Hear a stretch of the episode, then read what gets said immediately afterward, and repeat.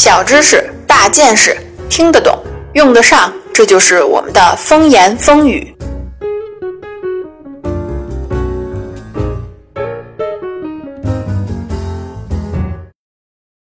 大家好，欢迎收听风言风语。在上期节目中呢，我们推测了呀，在大灾难过后啊，世界将发生的巨大变化。这期节目呢，我们就要开启人类文明的重建之旅，看一看幸存的人类啊，该如何将文明的火种继续下去。想要重建文明啊，人类至少要保证在灾难之后啊，自己还能够活下来。这个呢，就需要讲一讲人类生存的必须要素。举个例子啊，如果啊，人们所乘坐的飞机坠落在了偏远地区之后啊，为了生存下去，幸存的人首先要考虑哪些事情呢？当然是吃的，还有喝的。水和食物啊，肯定是非常重要。我再帮你补充一点，那就是避难场所。在遭受灾难之后啊，当务之急。人们需要考虑的呢，也就是以上三点。为什么还要加上避难所呢？短时间里边啊，你不吃东西，甚至不喝水啊，还是有可能坚持下来。但是如果在户外遇到了非常恶劣的天气状况啊，没准几个小时人就挂了。所以呢，没有这些基本保障啊，人类几乎无法生存。科技的进步啊，已经使我们人类的野外生存能力大大降低，比我们老祖先啊差多了。我们现在的人类，如果你赤手空拳，已经无法和野兽搏斗了。你就更谈不上和大自然去抗争。下面呢，我们先来说一说啊，以上这三点。第一个呢，还是这个避难场所。上期节目中呢，我们曾经提到过呀，毁灭世界的最佳方式，当然这个最佳肯定是加引号的。比如像流行性的传染病，人员大量死亡，但是呢，周围的事物呢，并没有受到大规模的破坏。在这种情况下呀，废弃的建筑物呢，应该很多，幸存的人类啊，就可以轻而易举地找到避难所。找到避难所之后呢，建议人们呢就先去扩充装备，置办一身行头。世界末日时期的穿衣原则啊，肯定就是实用主义，比如像耐磨的裤子呀、防水的衣服啊、登山靴啊之类的。这个时候呢，你肯定就不能讲究美观了，保暖实用最重要。除了衣物呢，另外一个非常重要的东西啊，就是火。在人类历史上呢，火曾经扮演了一个极其重要的角色，不仅呢能够为人类啊抵抗寒冷，提供光明。还间接的促进了人类的进步。在灾难过后啊，幸存者不需要立刻去钻木取火，因为啊，你可能身边的便利店或者家里边啊就有足够的打火机。一支一次性的燃气打火机啊，能够满足幸存者啊几年的需求。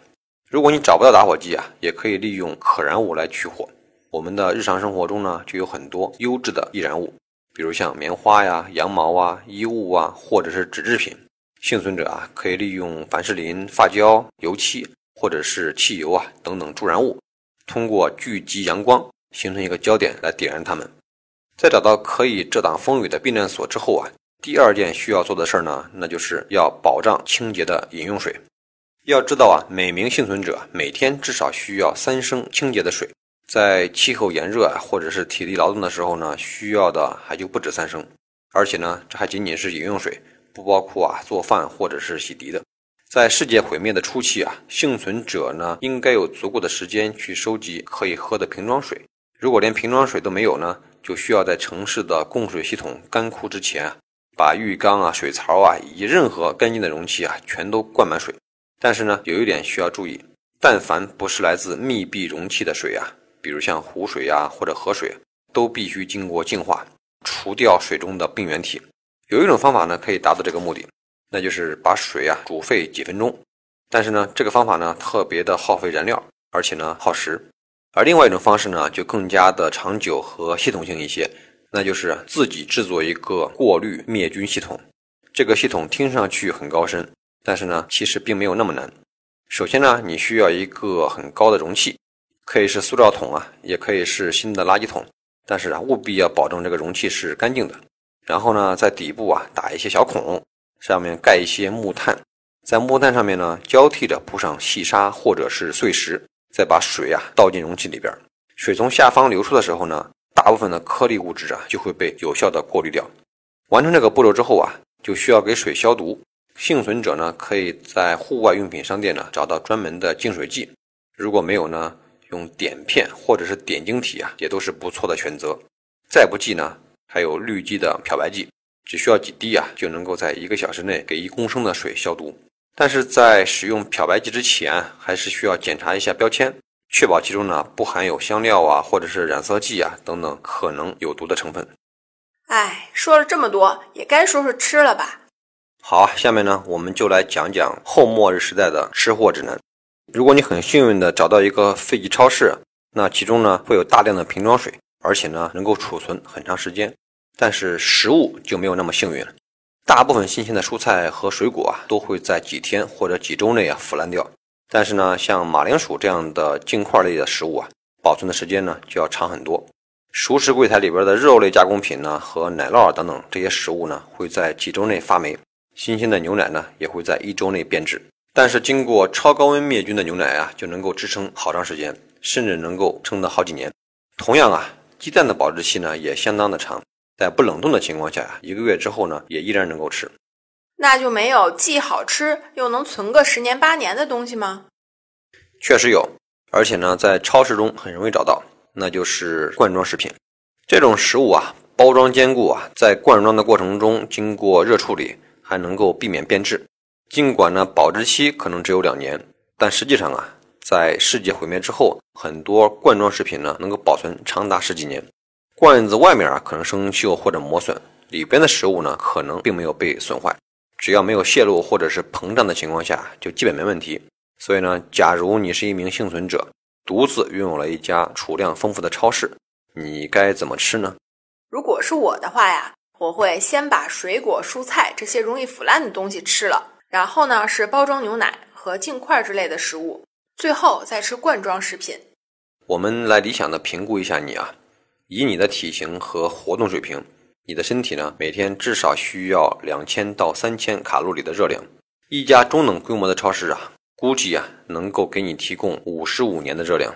如果连猫粮、狗粮呢你都不放过的话，吃个六十年呢应该没问题。以上这些啊，只能是保证幸存者在世界毁灭之后啊填饱肚子、站稳脚跟。想要真正的恢复文明，幸存者呢还有很长很长的路要走。因为啊，无论是生存最重要的避难场所——水和食物，还是保障生活质量的燃料、药品和资源，这些物资呢，都有耗尽的一天。而重建文明依靠的还是科学知识，只有科技啊，能够帮助我们获得可持续的物资来源，让人类啊，能够重新点亮技能之树。这里边就包括像是如何去提炼矿物质啊，制造药品、提供能源、铺设电网、发展交通、便捷通讯等等。这些技术呢，都是近百年来啊科学发展的重大成果，也是人类重启技术的难点。以上这些呢，几乎每一项啊都有大量的资料，这些资料啊都以数字的形式存储着，或者呢写在书里边。只要物质文明在灾难中呢没有被完全摧毁啊，幸存者呢完全有可能利用这些资料，掌握关键技术，在灾难之后啊能够及时启用它们。这我就不同意了。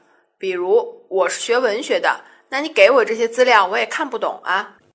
当代世界啊，是一个分工越来越细致的世界，每个人啊，几乎只熟悉某个行业中的某一项工序，或者呢是某一个流程。所以啊，如果世界真的毁灭，幸存者面临的最重大问题就是：知识是集体共有的，分散在全部人口当中，没有任何一个人啊能够知道足够多的知识。即使炼钢厂里边啊一位经验丰富的技师幸存下来。而他了解的也仅仅是他本人工作的细节，这个呢是工业化之后啊社会分工的要求和结果。我们所熟悉的每一项现代科技的背后啊，都有着大量相互关联的其他技术呢作为支撑，而个人的基础和知识啊，只是社会这个大机器中的一个齿轮。哪怕是最简单的事物呢，都可以追溯到无数的环节。